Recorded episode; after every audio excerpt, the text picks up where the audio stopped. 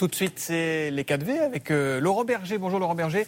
Euh, vous êtes l'invité de Caroline Roux. J'y suis, j'y reste. Hein. Il paraît que vous voulez euh, continuer à rester secrétaire général de la CFDT. Vous êtes candidat pendant quelques mois. Mais ce n'est pas votre actualité du jour puisque vous avez rendez-vous avec le Premier ministre. Les 4V, Caroline Roux, c'est à vous. Bonjour Laurent Berger. Bonjour. Nous allons parler de votre prochain mandat, en effet, mais d'abord cette actualité sociale, puisqu'aujourd'hui vous avez rendez-vous avec Jean Castex pour des rencontres bilatérales, pour discuter de la réforme des retraites, de l'assurance chômage. Est-ce que vous redoutez qu'à huit mois de la présidentielle, l'exécutif ait envie de reprendre ces réformes? Bah, Sur l'assurance chômage, je le redoute, oui, parce que c'est ce qu'ils viennent d'annoncer. Euh, d'ailleurs, en, manipulant un peu les chiffres, si je peux me permettre, parce que euh, la situation euh, aujourd'hui du chômage, même si la situation économique est meilleure que ce qu'on pressentait il y a un an, n'est pas revenu à la normale par rapport à février 2020. Il y a beaucoup plus de demandeurs d'emploi aujourd'hui qu'il n'y en avait en février 2020. 260 000 demandeurs d'emploi de plus d'un an, de longue durée, ce qu'on appelle des chômeurs de longue durée. Toutes catégories confondues, c'est 250 000 demandeurs d'emploi de, de, plus. Donc, euh, euh on n'est pas revenu à la normale. Les conditions ne sont pas réunies. Cette réforme a été, pour la CFDT, vous le savez, injuste dès le départ. Elle continue de l'être. Et je pense qu'il n'y avait aucune raison de les remettre sur la table. Elle, elle y est sur la table. Hein. Le président l'a redit euh, au début de l'été. Ça, c'est votre ligne rouge? Oui, bah, c'est une opposition, très claire, depuis le début. Euh, on, l'a combattu au Conseil d'État. On attend le prochain décret. On verra ce qu'on fait en fonction du prochain décret. Mais là, on le sait aujourd'hui. On ne va pas se, voiler la face. On mmh. sait que le gouvernement veut remettre cette réforme sur la table avec des arguments, je le dis encore une fois, contestables, euh, notamment sur celui qui, qui dirait qu'il y a des difficultés de recrutement, ce qui est vrai, il y a un vrai sujet autour de ça. Croire que c'est en tapant sur les demandeurs d'emploi les plus précaires qu'on va faire face aux difficultés de recrutement, c'est totalement inconséquent. Alors, il y a cette réforme qui est sur la table et puis il y a celle qui est enterrée. Est-ce qu'elle est vraiment enterrée, la réforme des retraites? Est-ce que là aussi, vous craignez euh, une volonté, une velléité de réforme de la part de l'exécutif? Non, mais ce qu'on dira au Premier ministre aujourd'hui, c'est dire qu'il n'y a pas de place pour euh, un débat sur les retraites aujourd'hui, pour deux raisons. D'abord, parce que la crise sanitaire n'est pas derrière nous et qu'il y a une société qui est fatiguée démocratiquement. Euh, et donc, il n'y a pas besoin de remettre de la conflictualité à un moment où il va y avoir une reprise économique. Et la deuxième raison, c'est qu'il y a une échéance électorale euh, avec une élection présidentielle. C'est le moment de reposer les grands enjeux de société, parmi ceux-là, euh, ceux de la retraite. Laisser faire le débat électoral, les Français choisir celui ou celle qui devra gouverner et présider demain. Avant, il n'y a pas de place pour la réforme des retraites. Donc, ce n'est pas la peine de faire du faux semblant en disant on fait de fausses concertations, on va essayer. C'est le cas aujourd'hui, c'est une fausse concertation. Non, ah non aujourd'hui, ils vont nous demander, je pense, c'est à l'invitation du Premier ministre ce qu'on pense sur cette réforme des retraites. Je viens de vous le dire.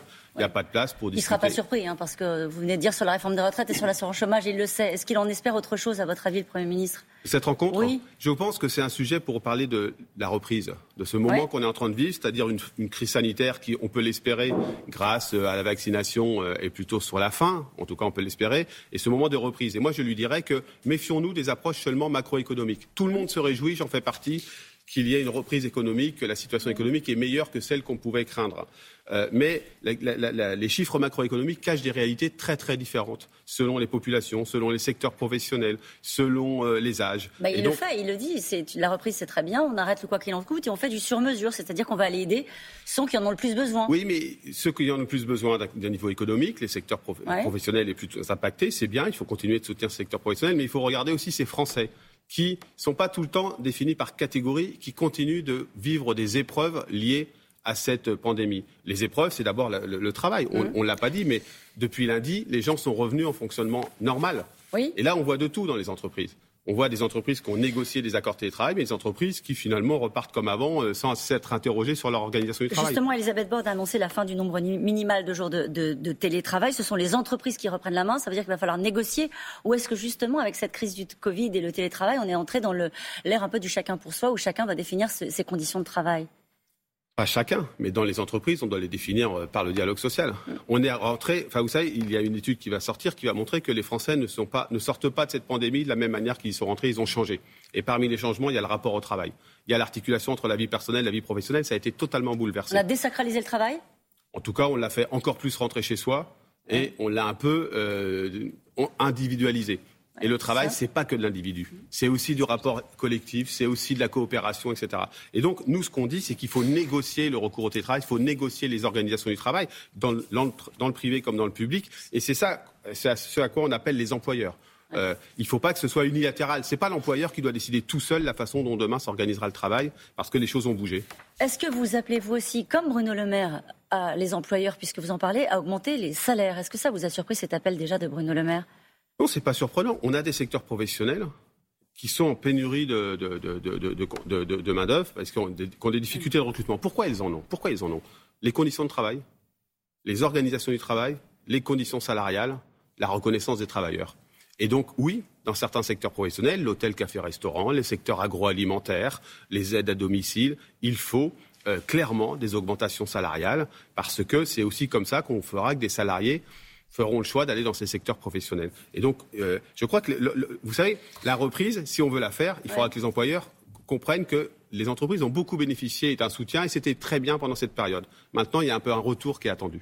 Pénurie de main-d'œuvre, dites-vous, faut-il faire, euh, faire appel à l'immigration? D'abord, ce n'est pas un sujet tabou pour nous. Oui, il peut y avoir euh, de l'immigration, mais pas simplement. Moi, je pour répondre à la pénurie de main d'œuvre. Non, il faut, euh, il faut, je crois, un pays accueillant. On en parlera peut-être sur un autre sujet. Mais ce qui est sûr, c'est qu'on a aujourd'hui des plans de formation. Dans le plan de relance, nous, ce qu'on va dire au Premier ministre aujourd'hui, il faut un grand plan compétences, un grand plan formation dans les territoires. C'est territoire par territoire qu'on va faire face à ces questions de pénurie de, de, main-d'œuvre, euh, parce qu'on lancera des plans de formation, on regardera ce que sont les besoins des entreprises et on regardera comment on intéresse les salariés à, s'inscrire dans ces secteurs. C'est comme ça qu'on pourra le faire. Si le plan de relance qui est mis en place aujourd'hui oublie deux sujets majeurs, la transition écologique, on n'est pas à la hauteur là-dessus. On n'est pas en train de changer de modèle et c'est le moment où il faudrait le faire. Et oublie le deuxième enjeu qui est le sujet compétences, accompagnement des travailleurs à ces évolutions. On, se plantera. On ne parle pas de la jeunesse si, on en parlera aussi, ça fait partie des sujets qu'on va mettre sur la table. Vous savez que la CVT défendait euh, cette garantie jeune universelle. Aujourd'hui, on nous parle de revenus d'engagement. Moi, je vais vous dire franchement, les termes, je m'en fiche un peu. Ce qui m'intéresse, c'est une allocation pour les jeunes qui n'ont pas de ressources aujourd'hui et euh, un accompagnement vers le retour à l'emploi, vers la formation, vers, euh, vers une insertion dans la vie sociale. Les voyants de l'économie sont au vert, mais euh, comment sont ceux du pays? Pourquoi je vous pose la question? Il y a une mobilisation contre le pass sanitaire tout l'été. Le prix de l'essence est au plus haut, c'était presque plus haut d'ailleurs que ce qu'il était en novembre 2018 au moment de la crise des Gilets jaunes.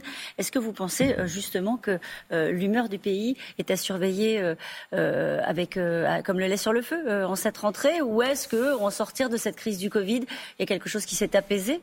Non, je crois que c'est à surveiller. Mais vous savez, les manifestations de cet été, c'était deux choses. C'était d'abord une frange de l'extrême droite extrêmement radicalisée, la plus nauséabonde à mes yeux, euh, qui s'est exprimée avec des slogans insupportables. Et puis une, part de Français qui sont fatigués, las de cette pandémie et d'avoir finalement des décisions qui leur sont imposées. Ce que ça nous dit de, de, l'ambiance, c'est qu'il faut euh, davantage délibérer les décisions, les accompagner dans leur mise en œuvre, donner le sentiment que c'est moins vertical. Et, et vous savez, moi je ne crois pas qu'il y ait tellement plus de colère qu'il y a un an. Il y a beaucoup plus d'incertitude, d'inquiétude.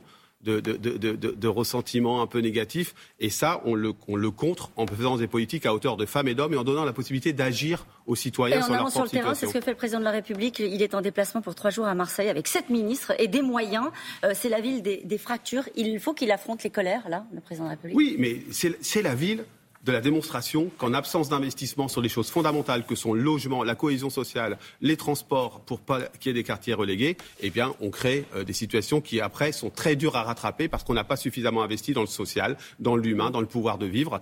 Euh, et c'est ce ça Marseille aujourd'hui. Et donc oui, il va falloir un grand plan d'investissement. Avec des moyens. Et bien sûr, avec des moyens. Euh, vous aviez dit en 2015, la France a un devoir d'accueil c'est de la crise syrienne. Est-ce que vous rediriez la même chose aujourd'hui avec ce qui est en train de se passer en Afghanistan a un devoir d'accueil. Je peux même vous dire qu'on s'est battu la semaine dernière, toute la semaine dernière, pour que des syndicalistes afghans soient accueillis en France, que le gouvernement et M. Le Drian ont joué le jeu.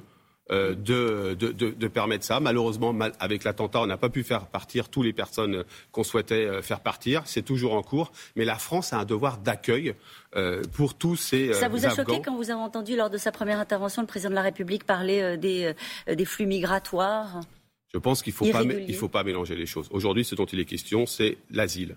L'asile, c'est un droit fondamental. On le doit à tous ces Afghans qui vont fuir leur pays, sinon ils sont menacés euh, parce que c'est des militants du progrès, euh, eh bien, euh, on doit l'asile. Il ne faut pas mélanger ça avec la question migratoire. Vous êtes candidat, comme tout le monde, en cette rentrée, Laurent Berger. Mais vous, vous êtes candidat à votre succession pour un quatrième mandat?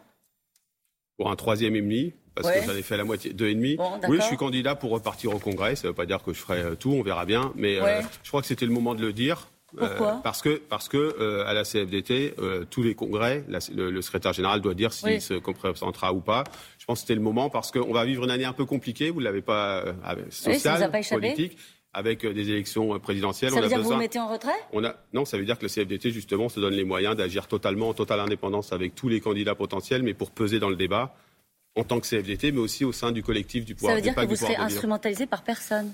Non seulement on sera instrumentalisé par personne, mais on sera extrêmement offensif sur les enjeux qui sont les nôtres, c'est-à-dire euh, la justice sociale, la transition écologique et la question démocratique qui est au cœur de cette rentrée, de mon point de vue. Vous ferez campagne si on contre le Rassemblement national? En tout cas, on fera tout pour que le Rassemblement national ne puisse pas prospérer. Merci beaucoup, Laurent Berger, d'avoir été notre invité ce matin. Laurent Berger, secrétaire euh, général du premier syndicat de France, qui, sur l'Afghanistan, nous dit la France a un devoir d'accueil. Et sur la réforme des retraites, pas la peine de faire de fausses concertations. Il n'y a pas de place pour cette réforme des retraites.